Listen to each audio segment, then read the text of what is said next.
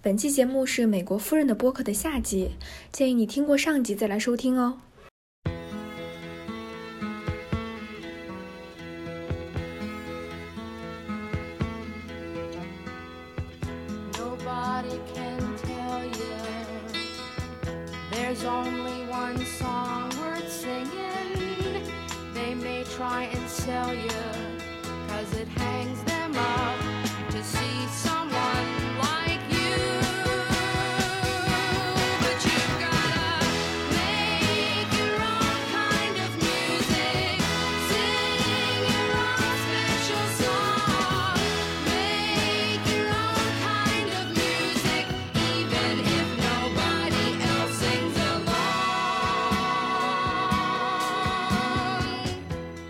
菲利斯这条线结束了以后，下面我们把目光就投向 ERA 这条线了，全国妇女政治核心小组。嗯，ERA 这条线实际上在前三集里边应该有一半的剧情是他们的吧？第一集剧情不是很多，然后第二集是它的主要剧情，而且有多数的剧情是一个叫 Gloria 这个女性的。啊，除了那个黑人竞选女总统的那个人，第一萨规出现是一个晚宴吧，一个 party，就是 Ms. Magazine 女士杂志开办，然后他们有一个 party，这里边就有一个背景了，Gloria 在里边是一个知名的记者吧，她在女士杂志里边非常重要的一个人物。她曾经有一个比较大的事情是，她揭露了花花公子兔女郎的故事，展开了反色情运动的风潮。所以说，剧情一开始在那个 party 的门口，一些记者问他：“你们这个杂志叫做女士杂志，受众只是女性，是不是和花花公子受众只是男性，不是一样肤浅吗？”然后他说：“花花公子才是真的肤浅。”实际上，她也是一个女权历史上留下了重彩一笔，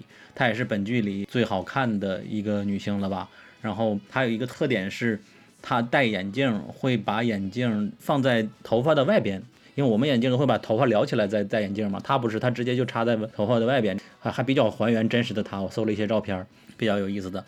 格劳瑞亚她实际上就是美国女权运动的先锋嘛，她是一个比较传奇的女性，然后从记者做到社会活动家，她是非常支持堕胎的一个比较典型的女性，认为女人在拥有支配自己身体权利之前是谈不上真正的平等的，而且她六十六岁才结婚。这个剧情里边实际上有男朋友想和她结婚，但她一直没同意嘛。后来她还与施瓦辛格的某个前妻，也是一个媒体人，做了一场对谈，墙上挂满了女权运动的代表人物，当然还包括她。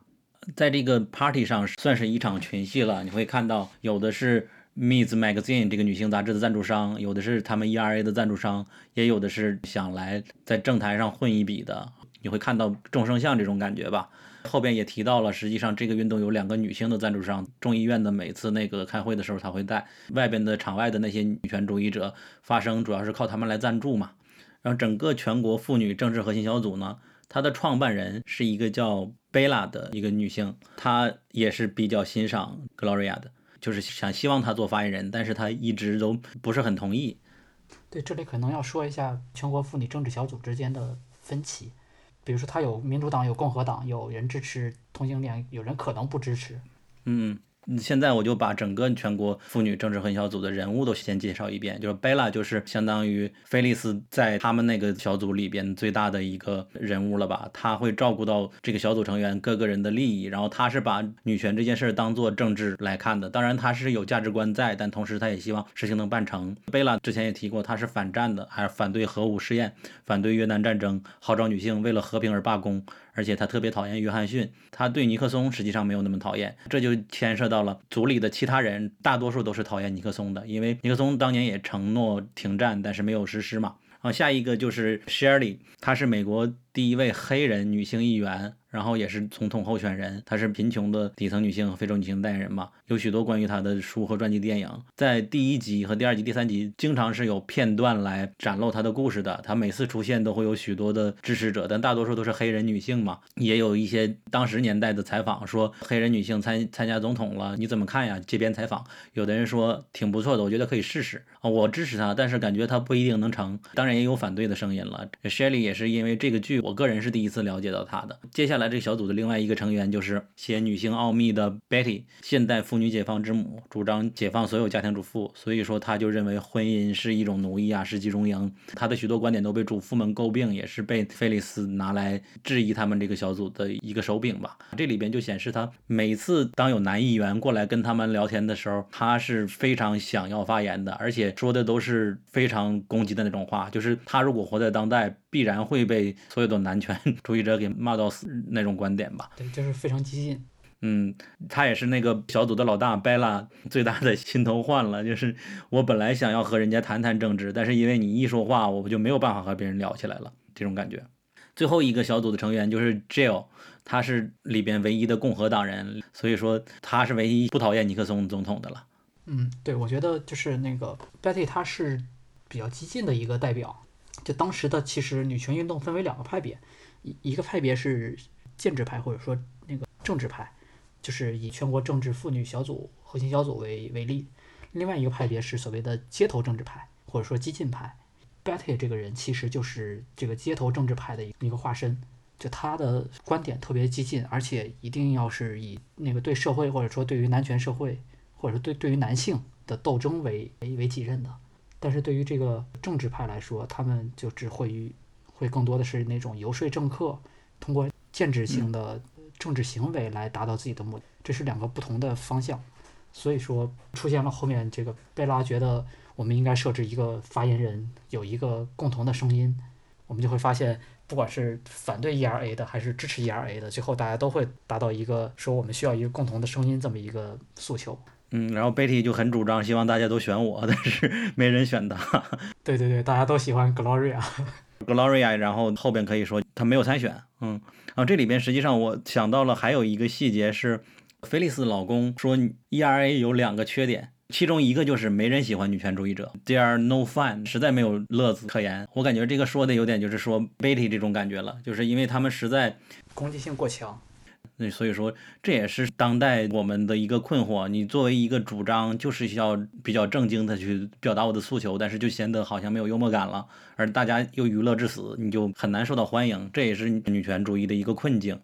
但然后接下来就要说，他们那个 party 开完了之后，然后就讲到了伊尔维与麦格文，就是和尼克松比较近的那个议员的一次交流。Gloria 因为一些个人的原因，她特别想堕胎这个法案能够优先被通过。就是女性都可以自由支配自己的身体权利，但是麦格文他为了参选，他的秘书说，如果我们参选中一旦提到 abortion，就是堕胎这个词语，那绝对会被尼克松抓到把柄骂个死。然后这时候 Gloria 就说，那我们可以换个名词叫 reproduction，就是把把 abortion 变成 reproduction，叫生育权。把堕胎自由变成了生育自由。这样的话，麦格文就说，那我考虑一下吧。然后格劳瑞亚就说：“那我等电话吧。”但结果等了一晚上，等到了她男朋友，也没有等到她的电话。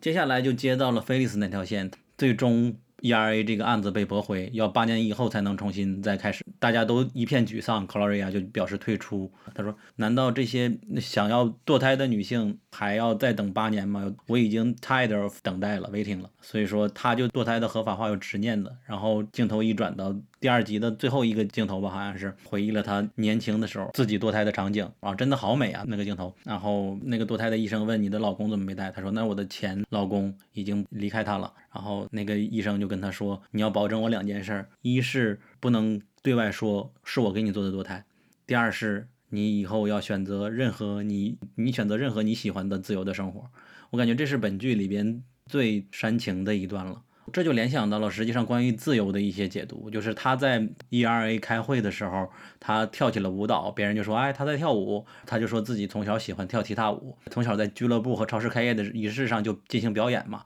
他希望一路跳出托莱多，托莱多是西班牙的，他说跳出托莱多，我理解是，他希望通过舞蹈跳出名，跳出西班牙，跳向世界这种感觉，然后他还曾经在印度工作过一年吧。我也不知道他是只是去那儿了，还是因为他是那里人。但是他的英语那么流畅，应该不至于吧？我认为是应应该是去印度工作，因为他是记者嘛，所以外派是很正常的。嗯嗯，因为他是西班牙，他说跳出西班牙呀。我没有注意那句话。啊，接下来就要讲到了 ERA 这个这个修正案被被驳回了，这已经结束了。然后 Bella 就是这个小组的老大，觉得要迂回一下，就是做了两件事吧。一方面他想劝 Shirley 去放弃。就是因为你的选票已经不可能支撑到你真正成为总统了，而且我们 party 的主张还不能分裂，所以你放弃吧。那个 Shelly 就是想竞选总统的女黑人嘛，但她表示要继续竞选。另外一件事儿呢，她就和 Gloria 跑去找麦格文议员，想和幕僚长去谈一个交易，就是说，虽然说我们这个 ER 被驳回了，但是你们能不能给我们组织一场众议员们公开投票堕胎的机会呢？这个我不太了解，这个投票的机会是基于什么样的一个制度才能就他们想投票就投票的？是这样，就其实他说的众议员公开投票堕胎的机会，指的是因为众议院其实是一个立法机构，就是国会是一个立法机构，它其实指的是说国会要通过关于堕胎的立法，使得美国女性有一个堕胎自由。但是也是要麦格文这个议员游说众议院去给一个公开投票堕胎的机会，是这个意思吧？呃，不，就是因为当时麦克文是那个民主党的主要候选人，雪莉也是，所以当时他们是试图达成这样一个交易，就是 Shelley 退出竞选，然后麦克文哦，不是，我是说他为什么有权利能够给你一个公开投票的机会？首先他是民主党的一个大佬，所以他才能去竞选总统。另外就是他如果真的当上总统之后，他会有更多的对国会施压的机会，而且这个投票说投票就投票了。肯定是需要通过一些政治运作。嗯，这个就回到他和我不知道是不是幕僚长啊，Gloria 和幕僚长的一个谈判了。Gloria 说我们可以劝说给 Shirley 投票的议员转投给麦格文，以换取你给我们一个公开投堕胎的机会，换取你们支持这个投票的机会。然后幕僚长说我们可以中立嘛，中立的意思就是我可以让他们不说堕胎是杀人这种主张，就是因为基督教堕胎就是杀人这种主张。同时你们 ERA 也不能说女性在厨房被开膛破肚这种主张，行不行？格洛瑞亚也是为了能够有一个公投的机会，所以说就妥协了。这里边就有一个细节了。那格洛瑞亚：“你为什么不允许我们说呢？”他说：“我就是不喜欢。”还有另外一个细节，就是因为麦格文实际上是以一个草根形象来参选的一个议员，然后格洛瑞亚一看到去他们那个总统套房里边，发现有红蓝白三台电话，有不同的作用，格洛瑞就说：“你不担心这毁了你竞选草根形象吗？”有一点讽刺意味在吧？另外一个细节就是，当他们达成一致，Gloria 问你要不要握手的时候，幕僚长也拒绝了。啊，开始我没懂，后来我才明白为什么就拒绝了。啊，接下来的剧情就是 ERA 履行约定，本来投给 Shirley 的那些公众代表投给了麦格文，然后 Shirley 就落选了。他本来要坚持竞选总统嘛，也失去了这个总统的机会。他还有一个细节就是 Shirley 他会经常怀疑自己的办公室被窃听，他会那儿看看那儿看看，我不知道这个是基于什么来做的。就是因为其实尼克松确实是在一九二七年的、一九七二年的总统大选里边窃听民主党的办公室竞选机密，也就是所谓的水门事件。那个已经曝光了吗？当时还没有，我记得好像是有，因为当时第三集开头吧，不就有个镜头，电视上表明是说，当时是有查到五名人士带着窃听机密出现在民主党全国代表大会上面去。哦，那那就是有，那那就已经曝光了。那个应该是一个导火索已经出来了，但是水门事件应该是后面后面才彻查的，但当时应该是有迹象表明尼克松就是他们有有在暗地窃听民主党的会议这样子。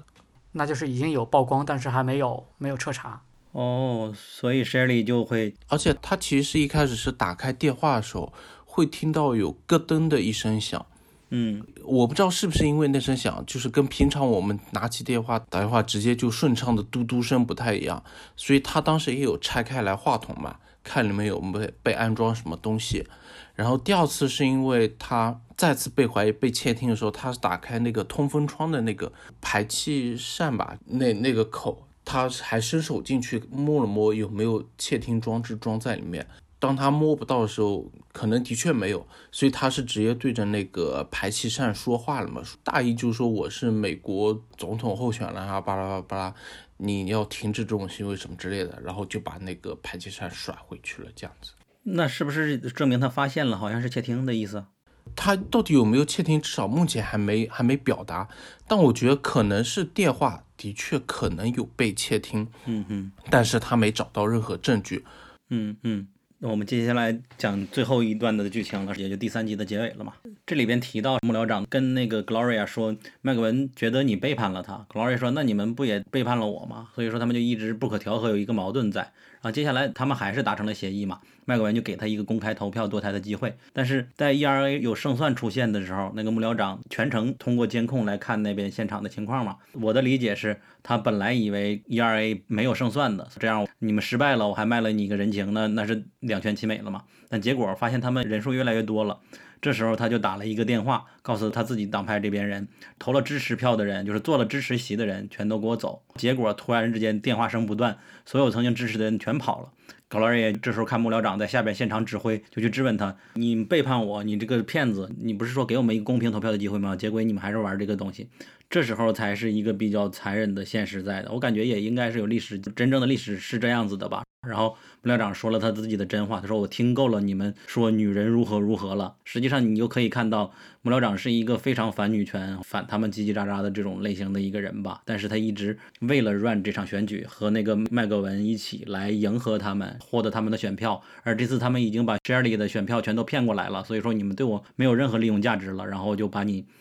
这时候就 Glory 就非常绝望了。他们从来不听我们的话，只把我们当生殖机器，就非常绝望了。虽然绝望，Gloria 还是去找了一下 Shirley，希望他能 run 副总统，对吧？就是总统已经没有办法入围了。这个刘颖来科普一下，是这样的，副总统其实不算是民选出来的，他只是选总统的时候一个提前拟定的一个内阁名单。总统他在总统竞选期间可以更换副总统名单。事实上，麦格文在竞选总统期间，他的副总统名单曾经是一个呃患抑郁症的一个人，所以后来就哦对，他这个竞选的打击特别大。嗯，对。Gloria 劝他去参选的意思，就是让他给那个麦格文去投橄榄枝，让他选他的意思吗？就是交易嘛，其实我觉得应该算是一种，像他们当时应该是民主党内确定了总统候选人之后，那总统候选人这个时候就要开始思考，就是他需要找一个副总统来衬托自己，或者说来弥补自己不足，以及有一个良好的形象，以及包括副总统他的价值、他的政治观念这些会带来一些额外的选票。他其实更多是考虑一个选举的一个正面的效益，他可能会去谨慎的去挑选一个正面的，以及能带来很多选票的人，因为他们大部分这些副总统都是在之前党内候选人选举的时候落败的这些人里面去选，因为对于他们来说，他们的选票基础是你通过选举结果是能看到他们的选票基础的。那在这之中权衡一位更适合自己的，以及包括像政治意见跟自己的话没有太大冲突的，然后选择他来做自己的一个相当于副手的话，其实可能会对自己的竞选会更有利一点。应该更多还是为了竞选考虑。在选举期间，只有副总统是确定的，其他人是不一定确定的。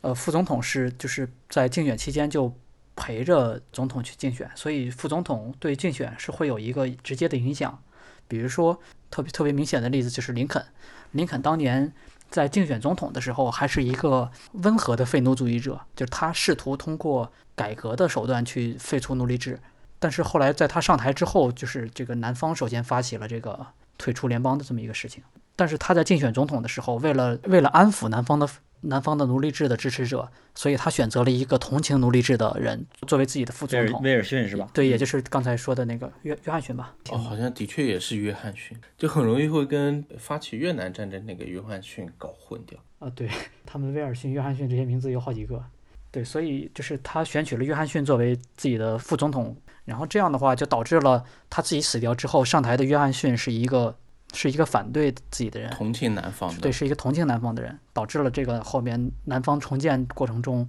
虽然说南方重建会更快一点，但是反对种族歧视的改革没有进行特别彻底。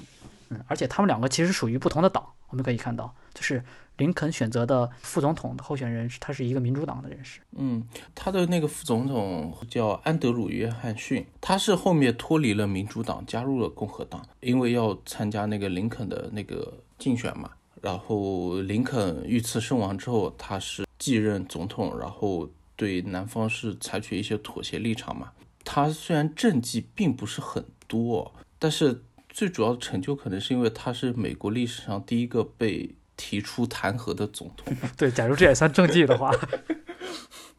最终好像是说在参议院以一票之差就避免被罢免了，差点就被罢免了。对对对，可以看出他是一个特别争议性的人物，因为其实在当时，呃，就是在美国南北内战之后会出现一个情况，就是很多南方的州是没有重新加入美国的这个政治大舞台的，需要通过一系列的，比如说我承认这个法律，承认那个法律，然后需要一系列的条件才可以重返这个国会，所以他可能没有那些国会投票权，所以这样的话，就是他在美国这个呃国家层面上有话语权的，主要还是那些废奴主义者，所以在那个时候就是很容易弹劾他。嗯哼，这个我们还回到原来的剧情里。格劳瑞亚还是去找了一下 Shelly，希望他能 run 副总统。但是当时的情况是，Shelly 还是选择放弃了。那他说的话还是比较值得深思说，他说我已经不想做这种表面上的只是喊喊口号的女权相关的竞选了。你要知道，真正的权利是不会对任何事情让步的。如果我们不追求真正的平等，就永远要祈求男人们给我们一点点福利，用女人来交换空洞的承诺。实际上这一句话就总结了格劳瑞亚和那个拜拉，他们两个的整个的竞选策略嘛。因为当时就当时薛磊来看他们的时候，就是宣称自己还是会坚持坚持竞逐候选人的时候嘛。其实 Bella 对他说话，也就是说他的选举其实是一个 symbolic，只是一个象征性的选举，让他去参选只是一个象征性的行为，只象征性代表我们女性站出来了。但在这之后，按照他们的政治策略，他们还是会把选票让给麦格文。其实这个就是薛瑞说的。就是我们只是希望用我们女人的权益去换取、去求男人给我们一些施舍，这样子的一个情况。嗯，实际上 Sherry 最开始竞选也没有太希望自己能够成，对吧？他们只是想要发出自己的声音，这样的话算是一种启蒙的目的。只是他们会没想到，就是支持他们的声音其实还蛮多的，所以他一度很有希望。能够去对对对赢下这场选举，应该说给他有一定的自信，但包括后面接二连三的背叛以及各种政治策略下来，呃，这里边就要提到麦格文，实际上他的整体的策略，我三季看下来，感觉他才是真正的 下了一盘大棋。其实他应该就算是非常熟练、很会去玩这套政治交易规则的这套人。这里面你回顾一下之前的剧情，你就会发现麦格文整个所有的东西都是作秀。最开始那个 ERA 他们都以为麦格文是支持女权的嘛，支持平权的，所以说他骗取了 ERA 的支持票，在最后是因为这场交易骗取之后，那个幕僚长就说：“我受够了你们了。”实际上幕僚长说：“难道麦格文就不是这个想法吗？”我估计也是的。然后第二点就是。他一直以草根形象竞选，但实际上住在总统套房，又有三台不同的电话，这种豪华，这也是他的虚伪的一面啊。第三点就是麦克文上台演讲说，直接在某个州参选的上台演讲说感谢亚当，但是按宗教来说，你要支持平权，肯定要连夏娃一起感谢呀。大家就开始纠正他，然后他说哎呀感谢夏娃，实际上这就是他本性本身就不太在乎平权这件事情的。然后另外就是表面说他考虑一下把 abortion 改成 reproduction freedom，但实际上也没有打电话表示我在考虑，然后实际上都是一种骗局吧，这是我感觉。就他其实，在那边拉拢这个支持 ERA 的人群的选票的嘛，嗯，其实蛮多人可能并不太清楚他政治主张或什么之类是什么，只是会觉得说他可能相比起尼克松，我可能会更喜欢他的主张，或者说至少他的某些主张对我没有侵犯的意思，就没有损害我利益。嗯，然后 接下来的剧情就是这集的结尾了。虽然说我不知道到底是因为什么呀，他已经表达了不再进行竞选了，但是应该是麦格文那边联系了 Shelly，然后他以副总统的参选者来出现了。嗯，ERA 的那些组织的成员也都来看了这场见面会嘛？这这叫什么见面会吗？也很高兴，就麦克文能够竞选，就是刚才 Barry 说的，大家更讨厌尼克松，所以说觉得他应该是不错的总统，包括那个 Bella 都觉得他最终选了 Shelly 做竞选，也算一种把两个面最大的那种民众意向都拉来了，很那个正确的一个政治手段了，相当于你看台下的表现就会大家都非常兴奋嘛，ERA 也非常兴奋，支持者也非常兴奋，但是我个人判断，不知道真实历史怎么样，他是不是就忘记女权这件事了，以后的参选之路。整个前三集的剧情就是这些。我现在觉得要不要展开一下菲利斯？实际上他的一些比较尴尬的场合可以盘点一下。可以啊，分析女性形象，分析个人形象，然后其中把观点插进来。嗯嗯，这个菲利斯现在看来啊，就开始第一集乍一看，确实给人一种她是一个独立女性，只是观点好像她自己独立了，让别人不独立的感觉。全剧中充满了她的自相矛盾的点，就比如说她有一个标志性的微笑，一旦有别人对她产生歧视的，会有一个标志性的微笑。然后她出场第一幕就已经告诉我们她所处在的一个地位是什么了，就是她是参加非有议员的一个慈善晚宴，然后说下一位出场的是我们最慷慨的捐助者之一的妻子。她这么有 ego 的一个女性，反而每次出场都是说谁谁谁的妻子。对于她来说是也算是一一种讽刺。然后第二幕就是在化妆室说嘛，她和其他几个主妇聊天的时候说男男方说只有男人才吃得开，然后菲利斯就是那不是问题，那是那年太不顺了，我们吃不开是那年太不顺了，不是因为我们不是男人。所以说他总会有这种特别应激性的一些表达。然后再就是当他问那个 Teddy 说 Phil 议员。那你接下来有什么政策的时候，Phil 就说：“那你问我幕僚长吧。”就是完全被他无视掉了。你觉得你女人和我们聊什么政治啊？然后那个 Phil 议员对他从头到尾有暧昧动作的，就是想约他上床的。从一开始在化妆间见他面，就故意手臂绕过他，然后按了一个好像一个什么盒子的按钮，把他故意贴近他身体。然后临走的之前，用手来拍他肩膀，狠狠地按一下。然后到华盛顿的时候约他喝酒，能不能留一下？呃，过一夜，明天再走。这些事情实际上，然后还有其他的身体接触。对的，菲利斯都已经心心知肚明的，但是他还都算应对自如吧。而且其实这个应该算性骚扰吧，就包括他在走秀结束，他不是去后台去看菲利斯的时候嘛，他们要走的时候，然后他跟菲利斯说，下次来华盛顿记得穿这套衣服，因为他穿的是一套应该算是印着美国国旗的比基尼嘛，这个其实算是言语跟身体上面的一个性骚扰的行为。嗯嗯。这就其实比较讽刺了，就是他表面说自己从来没有被歧视，女性没有被压榨，但是实际上无时无刻都在被男人性骚扰。你现在一回想，就会感觉，实际上他们是完全没有这个想法的，啊，不叫完全没有想法，他完全接受的，并且觉得这是 OK 的，也不能叫 OK 啊，应该怎么说呀？下一个细节就是在他和那个另外一个比较高的叫 Goldwater 那个议员的时候，被要求拿笔，在门口被叫 Miss 而不是 Mrs。他回到家的时候也是特别累嘛，去了一趟华府，回来以后，本来想要卸妆、卸隐形眼镜，但是她老公上来就要和她上床，她说了我很累，我浑身都是汗，但是都不行，她老公已经上下其手了嘛，但是她害怕吵架就应了人家了，就是这种镜头，让人感觉到她确实是在家里没有什么真正的地位的。当母亲。感谢她送她的新裙子的时候，不是感谢她，而是感谢她的丈夫。这里边实际上在她母亲家第一个镜头是地板上的一个斑点还是什么呀？我感觉就，然后接下来就第二个镜头是墙上的往下漏雨的那种情节嘛，就是她母亲过得并不是很好，这也是体现了她的困境，可能也是她之所以想要去要自己的影响力是变得强大，也是与这个有相关吧。就是她母亲买件裙子，她自己每天花钱都要跟老公要钱，这都是她的一个困境在的。对，而且其实他的母亲这里有一句话说，嗯，那有什么办法呢？你的父亲没给没有给我们挣下足够的钱，哦，就是他有这样一个说法，对，没有挣到足够的养老金。那这样的话，你作为一个女性主义者可能会问，那为什么你不去工作呢？嗯对吧？就是其实是一个社会没有要求女女性去工作这样一个事情。就应该是属于工作时长不够，然后就像国内一样，工作时长不够，没有那个达到社保养老金那个标准，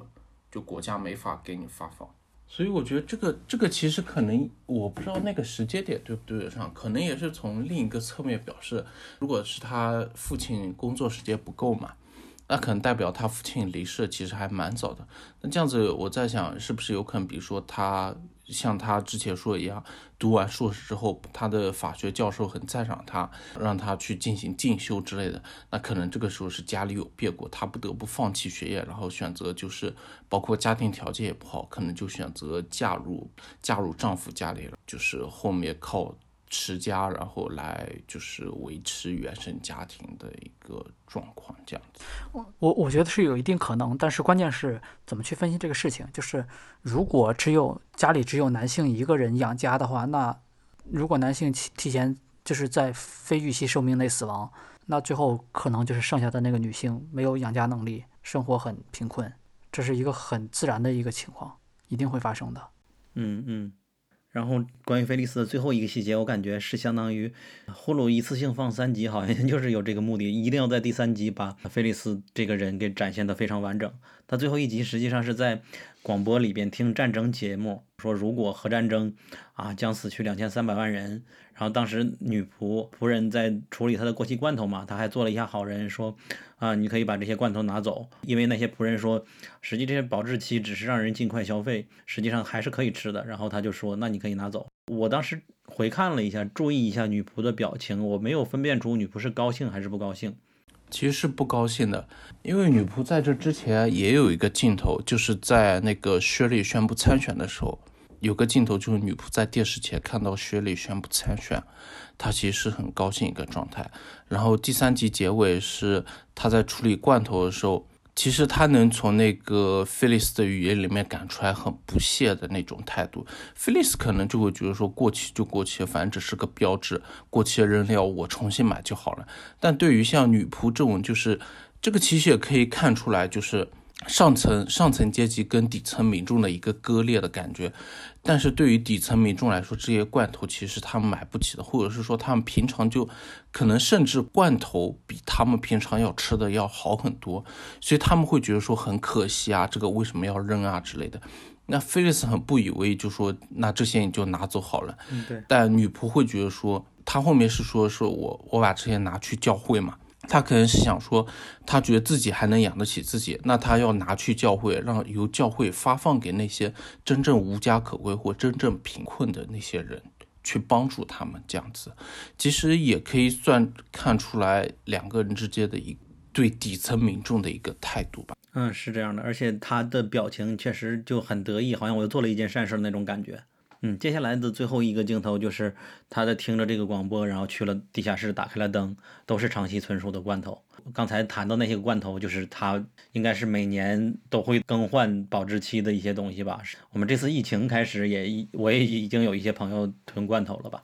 就是他是一个非常有危机意识，就一直存在冷战心态，并且可以算是个军迷吧。他他应该是属于一种坚定相信美苏将来肯定会发生核战争，以及美国肯定会被核战争摧毁，所以他提前做了很多准备。他这种囤粮食的做法叫生存主义者，就是觉得我一定会爆发核大战，那么我一定要在这种核大战的背景下生活下去，所以叫做生存主义者。所以说他就想在这里边赢，而不是为了价值观方面的事情。就刚才你说的是政治现实还是政治价值相关的区别吧？我感觉他不是为了家庭妇女争取权利，他就是为了要赢，为了要出人头地的这种感觉。这是整个三集对他的一个整体的一个铺垫。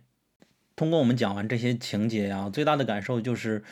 这么广泛的一个议题，呃，这么丰富的一个人物，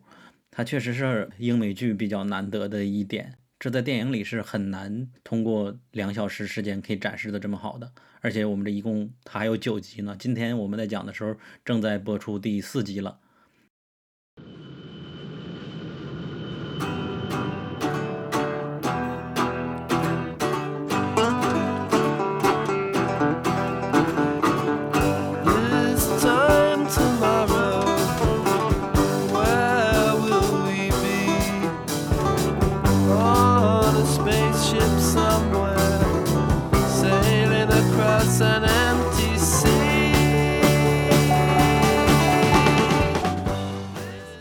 我是九号 AI，推荐你在苹果 Podcast 订阅我们，并给出珍贵的五星好评。如果你想和我们互动，欢迎来小宇宙 App 给我们评论哦。同时，网易云音乐和喜马拉雅也会同步更新我们的节目。我们的微博和微信公众号都是英美剧漫游指南，但分工有所不同。微博会发布新鲜的英美剧资讯和我们第一时间试看过的所有新剧的速评。微信公众号则只会推送我们认为非常好看的剧集推荐。另外，我们还有播客听众群，入口可以在公众号后台回复 E I C Cast 获取，拼写是 E I C C A S T。这首歌叫《This Time Tomorrow》，在第二集的结尾出现。Gloria 决定担任小组的代言人，然后在她的伴奏下跳着舞蹈跳到了 Bella 家楼下。这个片段实在太美，这首歌也被我们命名为《Gloria 之歌》。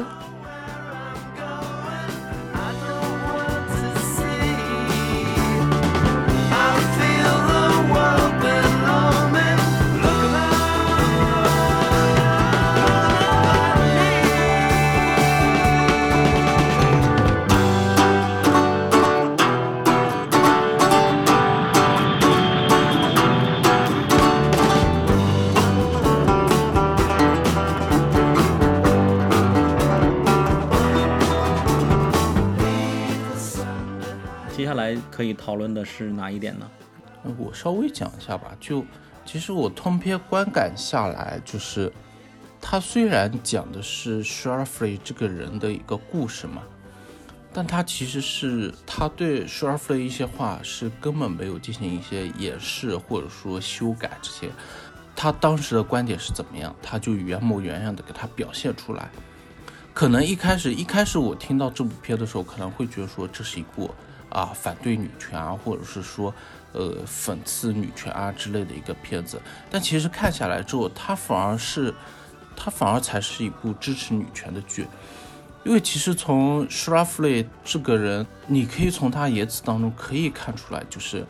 可能是当时，但是我觉得一部分也是当下一些女权主义者所倡导观点里面，他们所忽略或者说所极易被攻击的一些点，就可能比如说第一个可能就是忽略家庭妇女，就是对于家庭妇女这个群体，你到底是要争取还是说要摒弃他们，这是一个。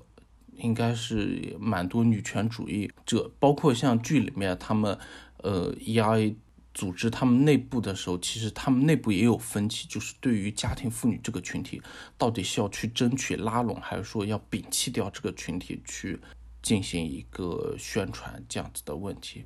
所以从 s h a f i 他这些主张上面，以及他当时一些话上面，我们其实现在可以相当于说去反思，为什么当时的这个 ERA 呃修正案、权利修正案最后会被停滞掉，就停滞在三十五个州通过这样子，就可以去反思，比如说之前的思想或者说之前的观点有没有不妥之处啊，以及像 s h r a f l e 他们这种家庭妇女群体内部构想出来的一些思想，其实我们在当今在现在这个社会上面，你还你也还是能看到这些观点的。我甚至感觉艾丫娃娃有一部分观点和菲利斯都很像。太像了。其实他们就是家庭妇女那种工作的男人，才是我们的 provider、protector，就接信男人才能给到我们的一个经济、一个地位、一个资源、资本这样子的观点。他们会觉得说，女性就应该老老实实待在家里面。那这个观点的话，其实之前可能很多人会理所当然认为是对的，但如果看这部剧之后的话，还是希望能有点反思，就通过这个表现方式，原模原样的把七十年代美国发生这这场平权运动的样貌还原出来。那希望有更多人能去反思一下，是说我这种思想，或者说我这样激进的观点，或者说我这种温和的观点，到底是不是真正的女权，或者说你自认为的女权是不是女权，以及包括像现在很多人在骂的一些女权，她们到底是不是真正的女权？那我在骂的到底是什么样的人，以及我坚持的观点是什么样的？还是希望有更多人去思考，而不只而不只是单纯的扣帽子这样子互相骂来骂去去。哎，这一点可能你要遭到反驳了，我可能是误读你了。实际上，我们前几天和刘颖正在讨论这一点。你说她不是真正的女权，实际上也是你反对女权的一种表达方式。就是比如说，现在我们流行的是看到一些女权，就说把拳改成拳头的拳，说她是拳师，或者是看到一些女权，就说她是田园女权，并且把女权把许多女权主义直接就贴上标签，说她们只是想要权利，但是真正让她们付出的时候就不想做了，这就是女权的一个样貌。但实际上，女权并不是这个样子的。我我觉得这个方面刘颖可以去补充一下，就是我们我们现在要讨论的就是女权污名化的问题。为什么女权是没问题的？对，我觉得是这样，就是女权确实有很多，呃，女权理论有很多特别特别多多的流派，甚至多到就是你没有办法去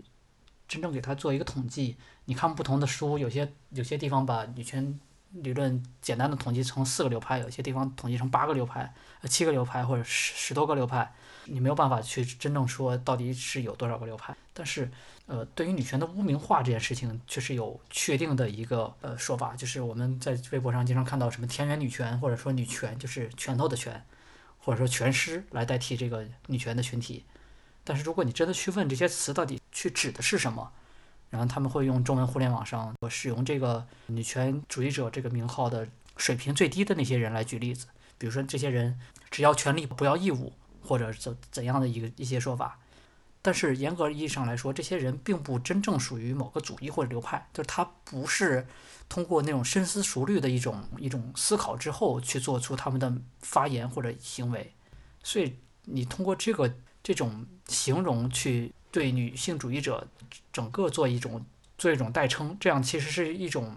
试图用这些人去塑造一种语境，让大家以为这种群体就是整个群体就是这样的，然后就是扩大这个群体的使用范围。比如说“田园女权”这个词，什么样的是田园呢？比如说，对，今天我们说这个最糟糕的那百分之十是田园，那明天就可以说最糟糕的百分之二十，后面说百分之八十是田园的，最后可能有一天就是就大家的印象里，所有提倡女性主义的某种观点的人都是田园的，这样就完成了对于女权主义的整个群体的这样污名化。最后，所谓的田园女权或者说女权拳头的权，就变成了整个女权主义的同义词。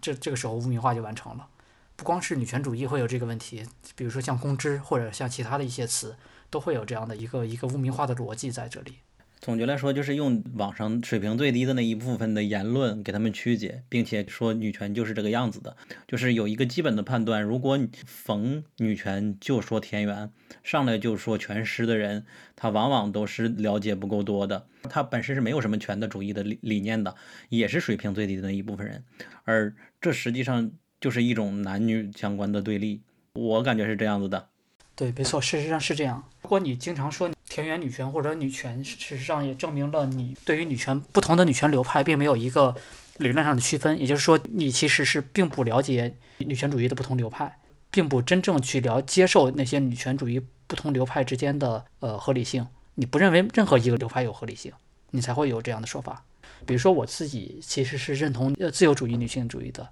那这样的话，我会自称自由主义女权。那我肯定是女权主义者之一，我不会认为女权主义全部都是错的。但是如果我批评的话，我会批评某一种女性主义的某些观点有问题，我不会说田园女权这样的话。所以，如果你看到有人说田园女权，或者说女权拳拳头的那个拳，这个时候可以认为他这个人其实是并不尝试去理解女权，他只是站在自己男性主义的观点立场上，然后认为自己被女性主义攻击了。自然而然地产生一种污名化的反击策略。所以我在个人表达的时候是从来不，就是我从来不会说田园或者是说全诗这类型的话的，甚至批评女权也很少，因为实际上从整体的舆论上来说，极个别的量在十二亿人里人它是最少的，因为大前提是我们是处在一个男权社会里边，男性的那种偏见、傲慢，只是我们适应在其中。我们许多男性回顾一下自己小时候在没有形成价值观之前，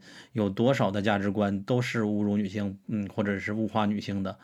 只是这个社会上大多数都是那样的观点，所以说你们以为是正常的，这是一个根本的原因。嗯，对。其实我觉得男性还是有一部分反思能力的，就是你在一定的讨论之后，尤其是男性和男性之间的讨论，因为男性和女性之间的讨论可能会陷入立场之间的这个争执，但是男性和男性之间的讨论，大家反而会那么就是放下立场，然后会出现一种理解，这就也就是我认为男性的女性主义者的价值所在。就是他可能会更容易让其他的男性去了解女性主义。稍微补充一点，就是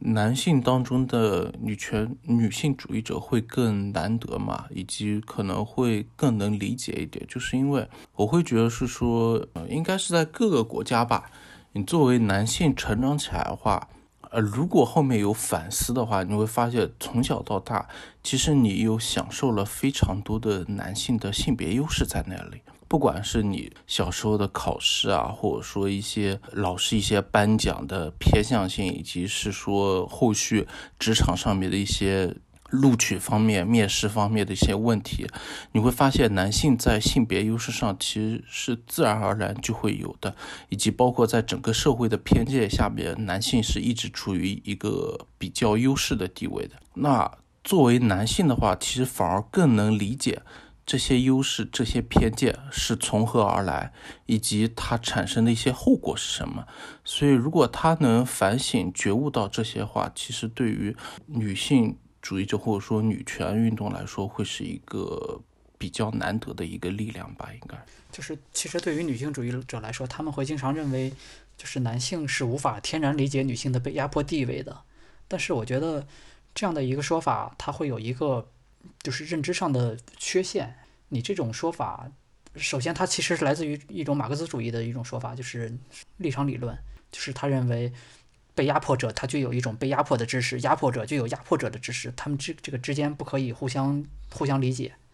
但是其实被压迫的群体具有认知上的优势，这种说法它是一种它是一种认知循环。你怎么确认这个这些人是被压迫者呢？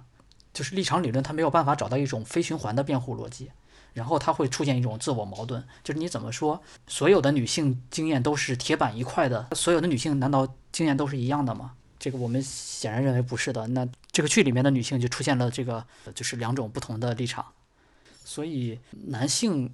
不能理解女性这句话是在怎么一怎么样一个意义上成立？就是我们男性可能没有办法去真正经历女性的那些经历，比如说我们没有办法去呃来大姨妈，我们没有办法去真正的完成一个生育的过程、怀孕的这样一个过程，但是我们可以去看到这种事情，看到社会不公平的存在，我们可以去通过比如说构想一种脑海中的无知之幕，或者说类似的事情去去设想一个更公平的世界。所以我觉得男性其实是可以完全有能力去作为一个女性主义者，而且事实上也确实有很多男性的女性主义者存在，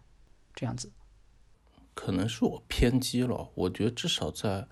国内这个言论环境下，应该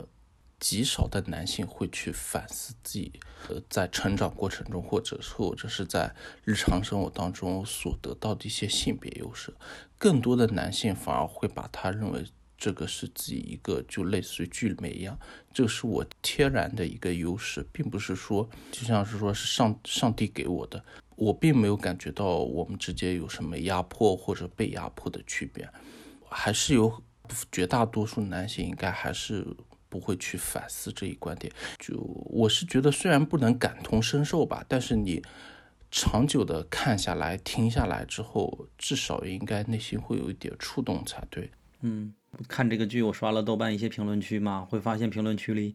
那些评论区里面许多女生在分享。如果你想了解本剧，可以看这本书，就比如说他们推荐了一本书叫《女人的一一个世纪》，冒号选举权与避孕药，他们在里边互相交流许多的知识科普，你会发现，就算一些刚开始就是觉醒的女女性女权主义者，他们都是在努力的进步的。如果我们作为男性还是以你是女权狗，你是田园这种方式停留在自己的那一套说辞上，实际上我觉得是非常不公平的。人家都在进步，而你呢？当然也有可能是我一个比较偏见，就包括从去年开始，不是嗯也有几部反映女性困境的嘛，比如说像八二年生的金智英，或者是说像之前巴西那部电影《看不见的女人》，然后以及包括像去年那部美剧《Unbelievable》，以及像今年年初的那部《离经叛道》，其实我会发现。在下面蛮多讨论的，以及说会产生一些反思讨论的，绝大多数都还是以女性观众为主，极少数男性会去参与讨论以及参与反思。尤其是应该是去年不是巴西那部电影《看不见的女人》不是被官方不是被遮挡了那个屏幕嘛？那个事件当时在微博上还闹得应该沸沸扬扬的，但你从下面的一些观点就可以看出来，很多男性是觉得这个是并没有什么问题的，反而大多数女性观众会认为这是一种，第一个可能会说对艺术的侮辱，第二个可能也是一个对女性的一个不尊重，因为它原著其实是在讲讲女性困境的一本书嘛，所以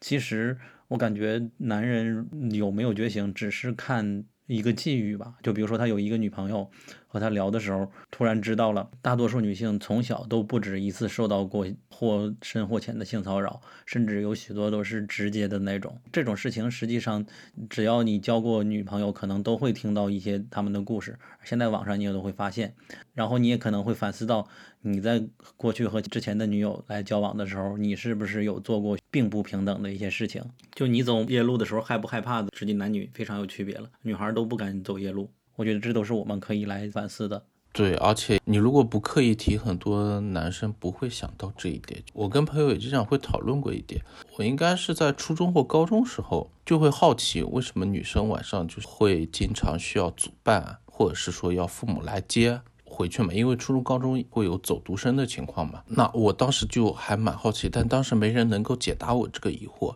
其实现在想起来的话，很多父母也是出于对女儿的考虑，尽量会要求他们，包括女生也会有自己的一个自觉的一个警惕心理，他们会尽量是说挑同一个方向或住在附近的女性朋友一起回去这样子。那在当时，像我们男生的话，其实是没有这么多顾虑的。男生无非就是说，最多大家一起走到呃十字路口，或者说走到校门口，OK，大家就各走各路。包括像我，就算我当时也很矮很瘦，一个小小的男生，但我一个人走夜路，甚至说一个人骑自行车回家，我都没有感觉到一丝害怕过。但是长大之后，你自己回过头来看的话，其实反而是会稍微能理解，就会注意到这个现象，就进而能稍微能去理解女生这种恐惧感的来源。对，这里的话，我就特别想推荐一个国产电影，叫《黑处有什么》。我记得那那部电影上的时候，好像小鸟还在北京。对这个这个电影，我看了两遍。我觉得这个电影对于女性成长中，可能不只是成长中，就是她一辈子对于男性凝视的那种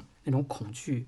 表现的特别特别真实。黑处有什么？我们当时去那场还是有有导演在的。对，没错没错。我希望大家如果有机会的话，可以回头再通过这样的一个把自己带入那个女主角的视角去看一下，重新回头看一下那个电影，真的是特别好。就是很多可能理论上读到的知识，在那个时候就忽然发现原来都是真的。让我觉得还有一点比较好的，就可能在剧里面吧，虽然菲利斯代表是那个保守派的观点，但我觉得他至少在某种意义上也是把家庭妇女这个群体推到了政治的舞台上去，这是会让那些政治家们不会再去忽略掉这一部分女性力量。从某种意义上来说，他也算是对女性平权主义有做一个比较大的进步吧，就是至少让女性知道自己也是可以参与到政治力量、参与到政治博弈里面去。就因为像剧里面很多家庭妇女，她们其实一开始是毫根本不关心的，像菲利斯一样，连 ERA 是什么，甚至都即将在众议院、参议院通过了，她都不知道。其实他们是毫不在意的。但在这之后，因为 ERA 的影响，所以倒逼他们反而去不停的去参与到政治，包括写信、打电话给国会议员，以及包括像参加路边宣传巡讲这样子的，以及发放一些宣传资料、发放面包去游说这样的话，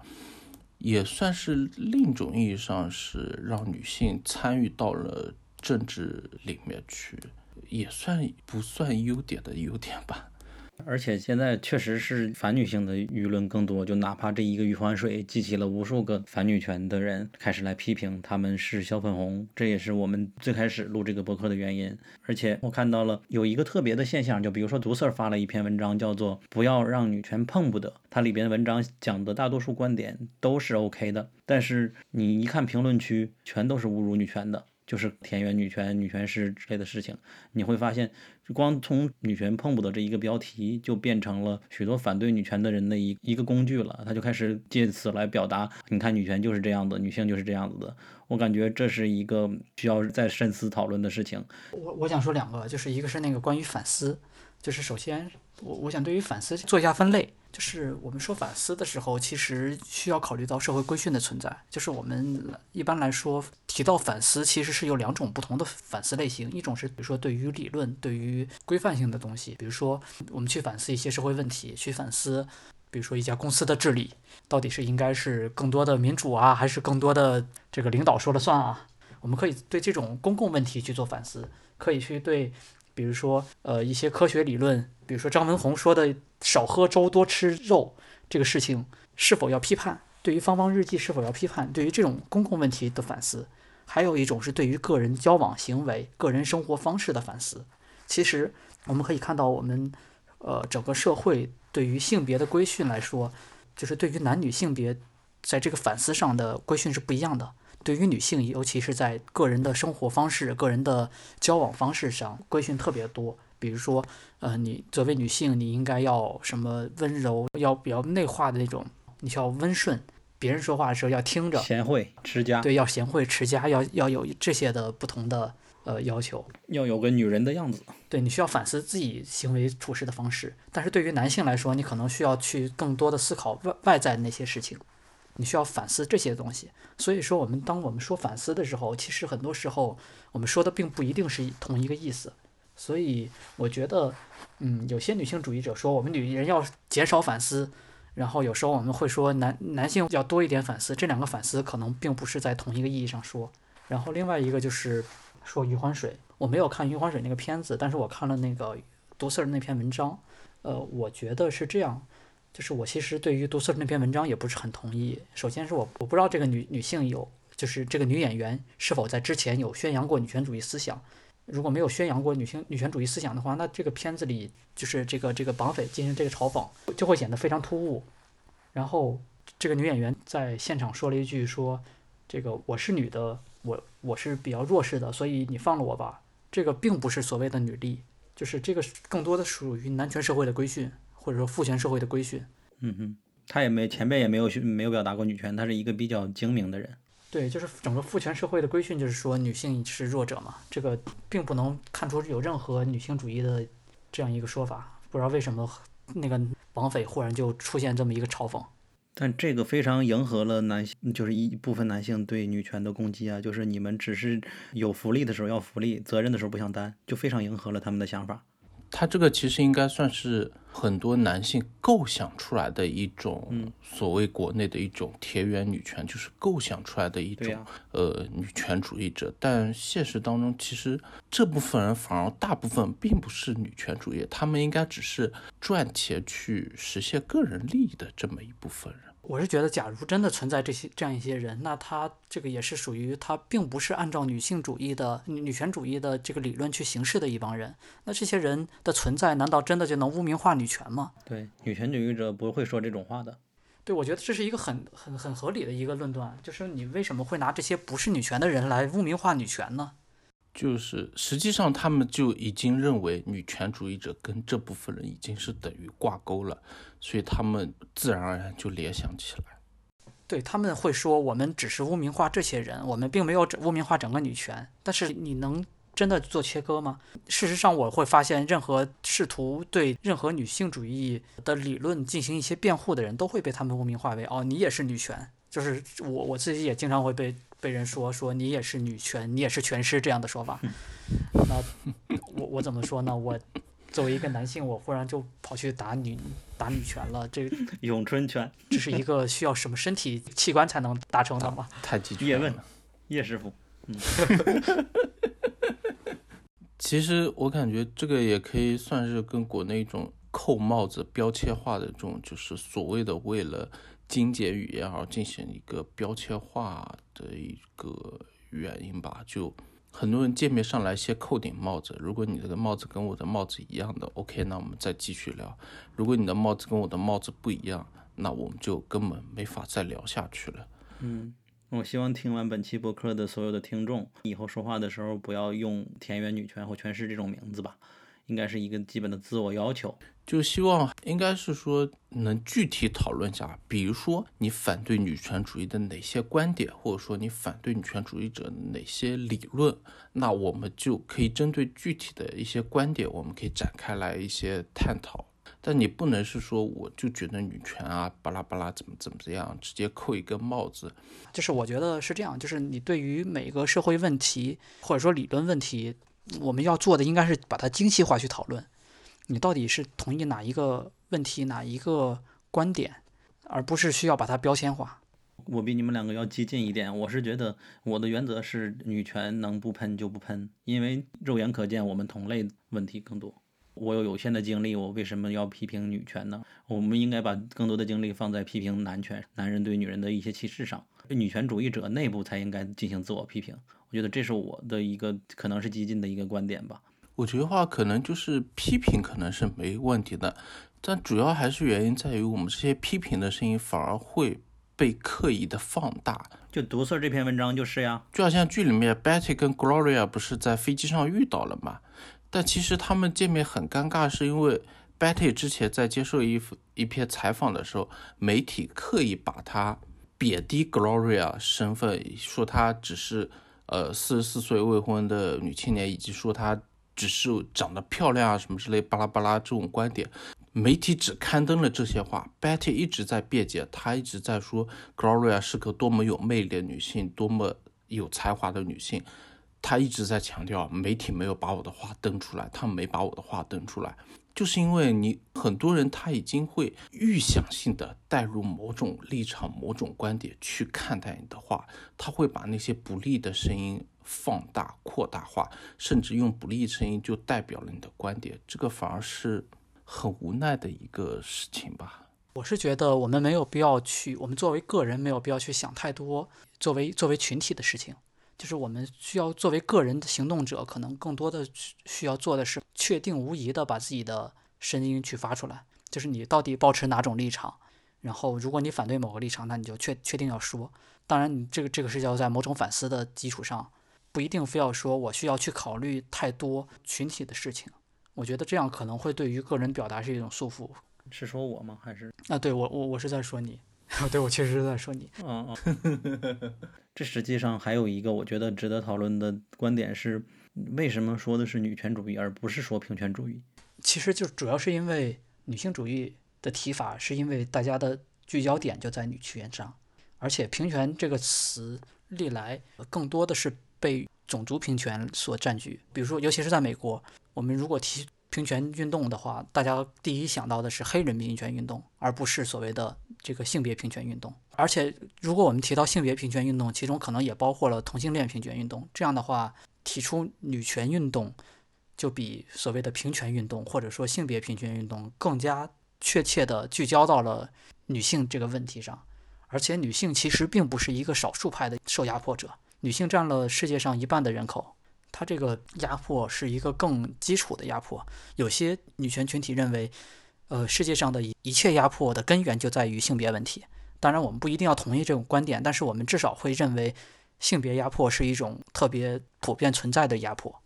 哦，我还可以对于这两个不同的派别进进行一个评价。对，就是 Leslie 和那个 Gloria 他们这两边会有一个明很明显的保守和激进的这样一个分别。但是其实我们说的保守和激进，事实上是是根据对待当前社会和政治制度的态度的这么一个区别。所谓的激进就是反对当前的政治制度或者说社会制度，要求改变。我在之前看书的时候，曾经看到一个说法是，在一九六八年，哪怕是最微不足道的改变婚姻制度的尝试，也会被一般大众认为是激进行为。举一个例子，就是如果一位已婚妇女不采用夫姓，因为我们知道在美国其实已婚妇女都是要从夫姓的，那你就会被视为激进女权主义者。那这个事情在中国最近也有一个很明显的案例，就是有一个离婚的女性，然后离婚的原因是因为她试图给自己的儿子冠上自己的姓，然后和自己的丈夫商量不成，然后就就离婚了，然后也被认为是激进。但其实我觉得，单就他试图给自己的孩子灌自己的姓来说，我觉得并没有那么激进，它只是一个反传统的事情。它确实是一个反传统的事情，但你说真的就很激进吗？对于传统的人来说，反传统的东西最激进吧？我感觉那些希望传宗接代，然后家里有香火的传统的人，他们我的姓改了，那不就相当于是没后了吗？这种感觉。没错，所以说激进与否其实只是一个是否反传统的这么一个这么一个区别，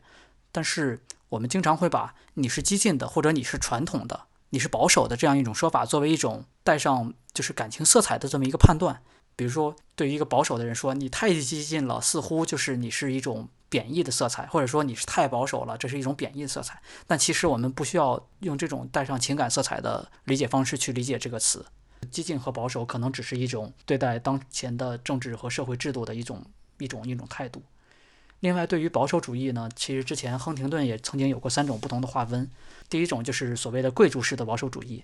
那就是要求回到之前的那种封建社会，就是等级制的社会，就是每个人有不同的权利，我是国王，我就可以让你活，让你死这样。那这种社会肯定我们是没有办法回回回过去的。另外一种就是所谓情境式的这个保守主义，情境式的保守主义，或者也可以换换一种说法，就是反动的保守主义。这个地方的反动，可能我们需要更多的做一种英文上的那个 reaction 的理解，它是对于行动，也就是 action 这个词的一种反面，就是有一种行动，那么就会有人对它做一种反对，那就是所谓的反动。所以它其实也不是一种道德评价上的那种那种词语，就是所以他这种情境式的保守主义，它的缺点是永远会被拖着走，因为要求变革的声音一定会永远存在，那么你就会作为它的一种反对面，然后回头社会大多数声音可能会对这种两种声音做一个妥协，做一个折中。然后之后又出现新的，那就有点类似所谓黑格尔的正反合，正反合，所谓的那种螺旋式前进了。然后还有第三种保守主义是所谓的自主式的保守主义。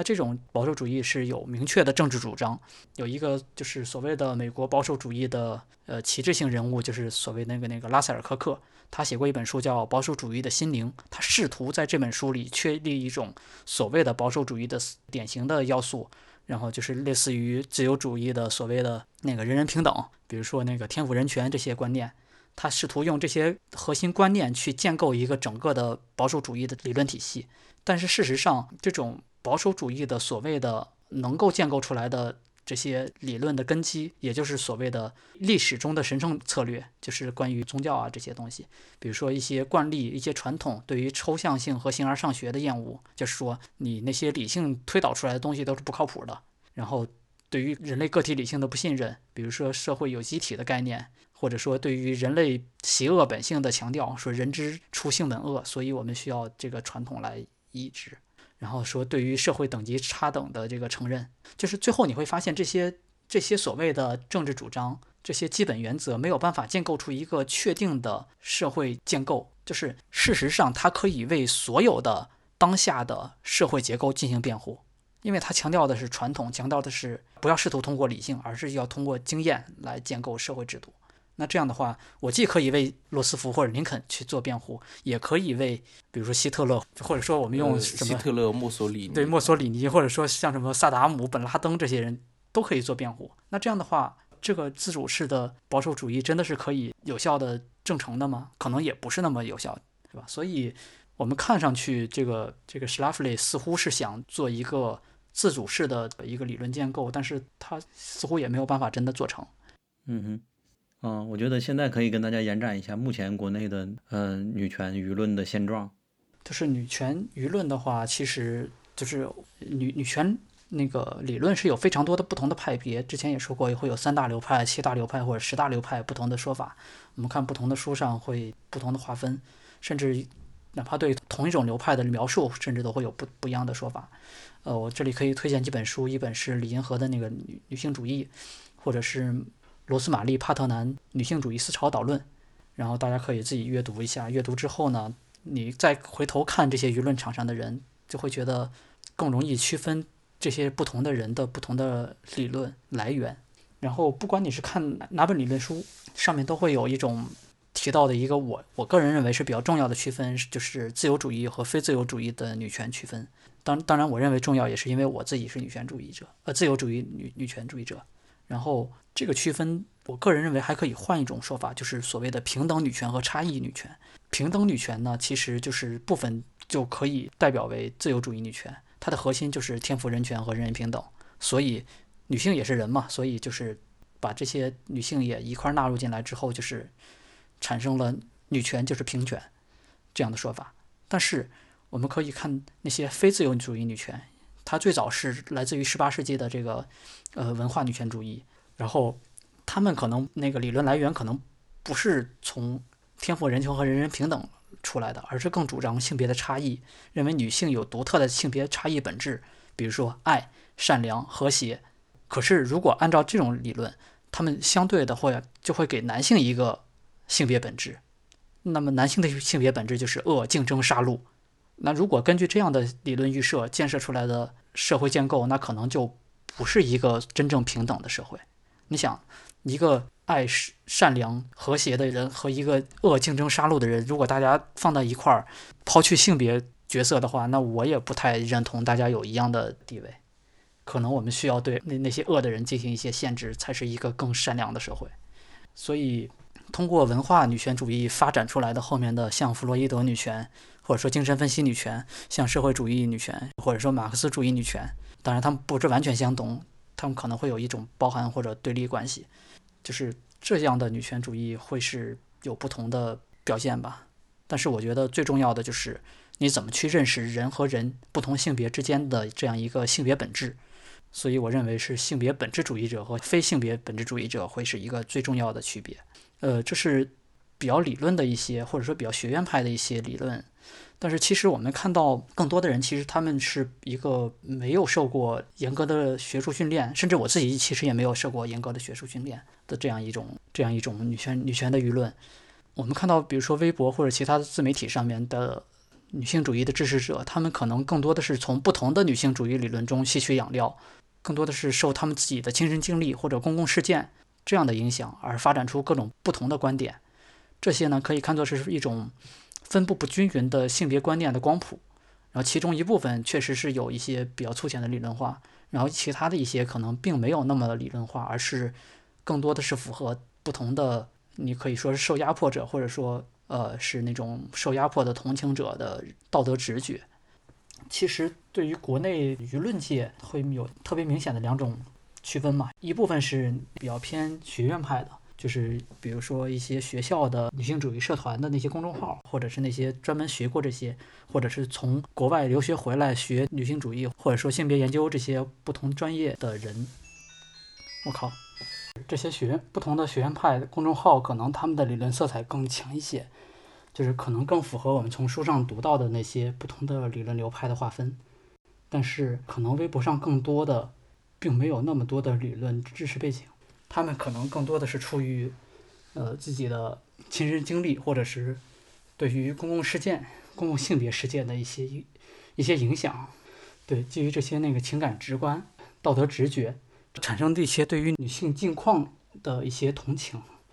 所以这些这些人在观念上可能会有有有有不同的差异，但是其实大家之所以都可以归类到女性主义或者女权主义的旗下，是因为大家都认为女性是被压迫的，处于一种被压迫的地位，而且大家对于具体的女性主义事件，比如说具体的 MeToo 案件，就是这些非学院派，他们可能更多是根据自己日常经验中所受到的压迫的具体感受，以及根据一些性别相关的公共事件产生的道德直觉，迫使他们同情女性主义。这些同情的人可能不光是女性，而且包括一些男性。这些人可能确实没有太多的理论指导，他们可能会有自相矛盾或者说互相矛盾的地方。但是不可否认的是，正是这种朴素的道德直觉，使得大家同样团结在所谓的这个女权主义的这个名名号下，或者说共享一种女性女性女权主义的价值观。我觉得这是对于整个事件改变最重要的一个道德维度的事情吧。就微博上的博主，你们大家比较喜欢哪一位？就是微博上会提女权的人，他其实是有两种不同的不同的类别，一类是女女权活动家，就是比较偏向行动派，比如说像之前在 MeToo 运动中爆出朱军性侵的那个叫贤子和麦兜，尤其是贤子，他会特别多的去从事帮助其他被性侵者，虽然他自己也是被性侵者，但是他会花很多精力在帮助其他人上。还有其他的像梁玉或者像其他的人，可能他们也会有一些批评的声音吧，但是我觉得他们做的事情是比较好的。然后呃，还有一个比较棒的一个女权活动家叫肖美丽，她在今天，也就是四月二十二号，她今天其实是有一场叫做后“后 Me to 时代的女权运动的这样一场讲座。她在今天这场讲座上面就遇到了不知道什么人的呃这个网络攻击，而且他们是有很高的技术手段。本来这个讲座应该是在 Zoom 上面去进行的，但是 Zoom 的软件就被攻破了。就是他虽然作为主持者禁用了很多功能，但是那些人依然可以去发一些比如色情或者是生殖器的图片在在 Zoom 讲座里。我们不做这些攻击者的身份的猜测，但是事实是这样，就是对于女权的活动家确实会遇到一些 hater 或者是这样的一种攻击。嗯，另外就是还有一些人可能是比较偏理论，就是这这这两类不同的人群可能会有不同的受众。我个人比较看好的，像什么淡豹，像我特别喜欢的一个也是自由主义女权主义者的一个叫 Wise 雅雅，她的真名叫陈雅雅，她的微博叫 Wise，Voice 就是那个声音那个雅雅。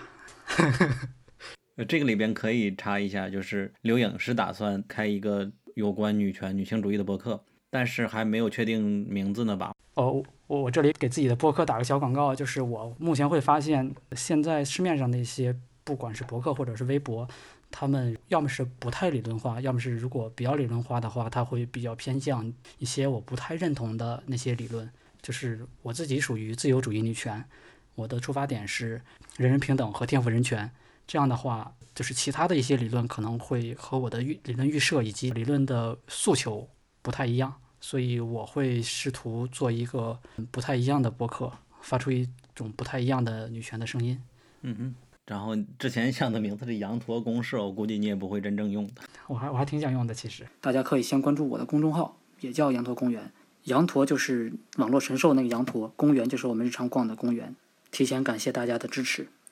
要不你先入驻小宇宙吧？到时候再说了吧。对，到时候再说吧。看到最后才发现有一个条没有讲，就是第二集开头那个广告，还觉得蛮有意思的。就是那广告里边，一个女人是一个模糊的、只有头的一个女人，逐渐展现出来一个红衣服嘛。她的台词是：“当我穿上一身红裤套装的时候，而我的丈夫甚至没注意，那可不是好事。所以我会小心热量的摄入，这是好事。一杯弗雷斯卡只有二卡路里，无糖精是非常好的减肥饮料。When I put on a red pantsuit and my husband doesn't notice, that's bad. So I watch my calories. That's good. 这个实际上就非常符合当时那个年代对女性的规训了。她们就会觉得，因为我身材不好，丈夫没有注意到我换了一套很惹眼的红色的衣服，所以说我要小心自己的热量摄入，这种感觉。对，这个一方面其实跟那个就是所谓的消费主义有关系，就是你需要去买东西，然后获得一种安全感。再有就是，其实我觉得也和一九六八年的这个呃抵抗选美比赛的这么一个所谓的第二波女权运动的起点这么一个事情有关。可以讲一个小故事，就是纽约激进妇女的这么一个组织，然后他们在在一个选美场外集合，然后把一个绵羊加冕为美国小姐。他们说绵羊才符合美国人的审美，当时就获得了很多的媒体报道，然后这个事情被认为是第二波美国女性主义浪潮的一个起点，就有这样一个很有意思的小故事。哦，那我感觉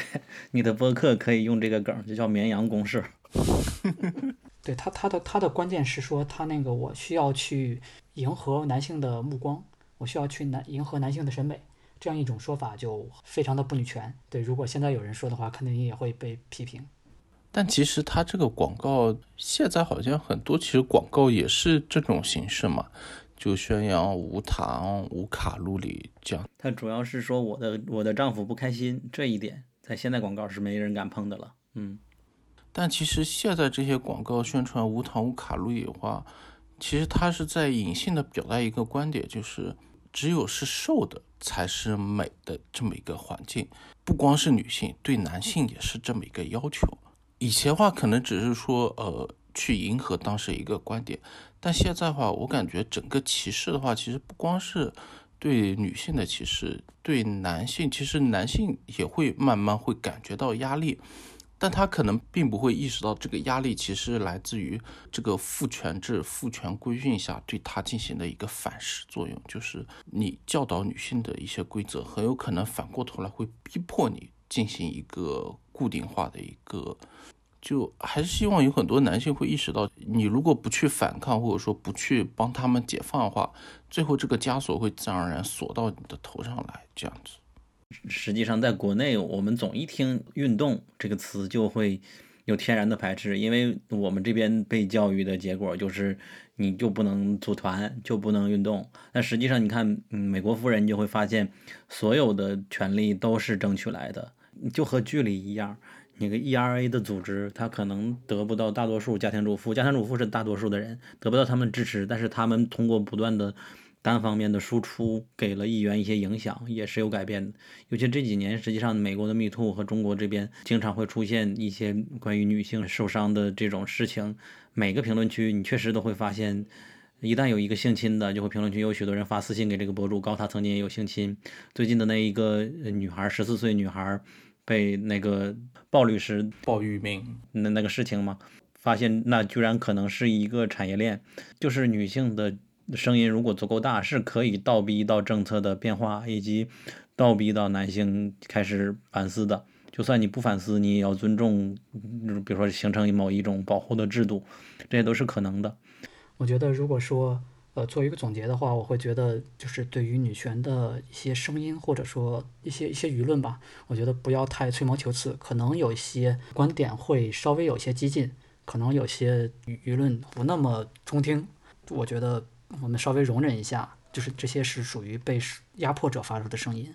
我我们至少要对这种声音的赞扬要比批评更多，我觉得这是每一个人，尤其是每一个男性应该做到的。嗯，这个剧的第一集的结尾曲，我不知道你们有没有印象，它的名字叫《Make Your Own Kind of Music》，也就是我们本期博客的片头曲了。我当时听着还蛮惊讶的。实际上，我在当年看《迷失》已经十多年了吧，它在第二季开头的时候就出现过。这个歌旋律上一看就是很有年代感，因为就不像现在这种有好好多旋律的，但是就朗朗上口嘛。然后最近在《性爱自修室》也出现过，我去网易云看了一下评论区，到处都是《性爱自修室》的，但是知道《迷失》的这部剧的就很少了。然后这次来来到了《美国夫人》，我感觉是目前来说最合适它出现的一个剧了吧？应该《Make Your Own Kind of Music》比较匹配我们这个剧所表达的事情。这个剧里边许多背景音乐都还挺好的，还有一个比较印象深刻的合唱，我不知道你们记不记得，就第三集片尾插曲嘛，那个 Shelly 她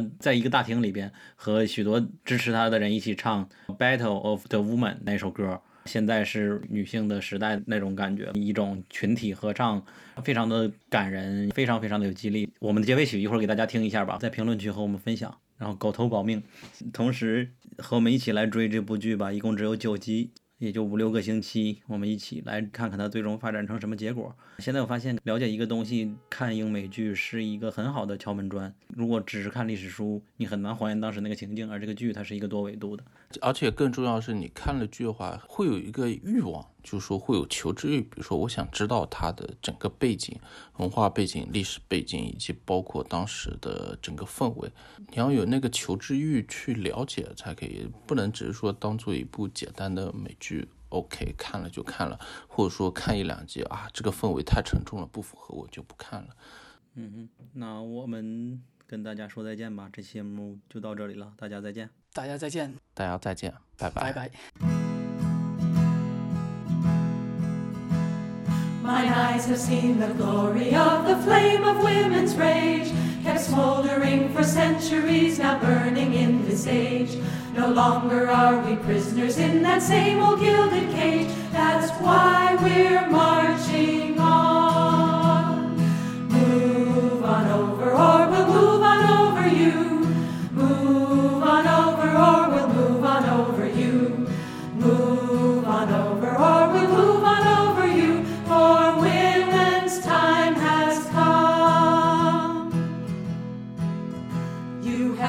Us to speak softly, to be gentle and to smile. Expected us to change ourselves with every passing style. Said the only work for women was to clean and sweep and file. That's why we're marching on.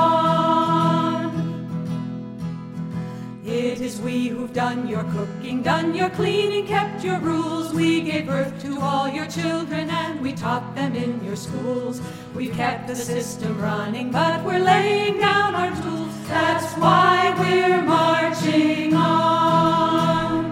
Move on over, or we'll move on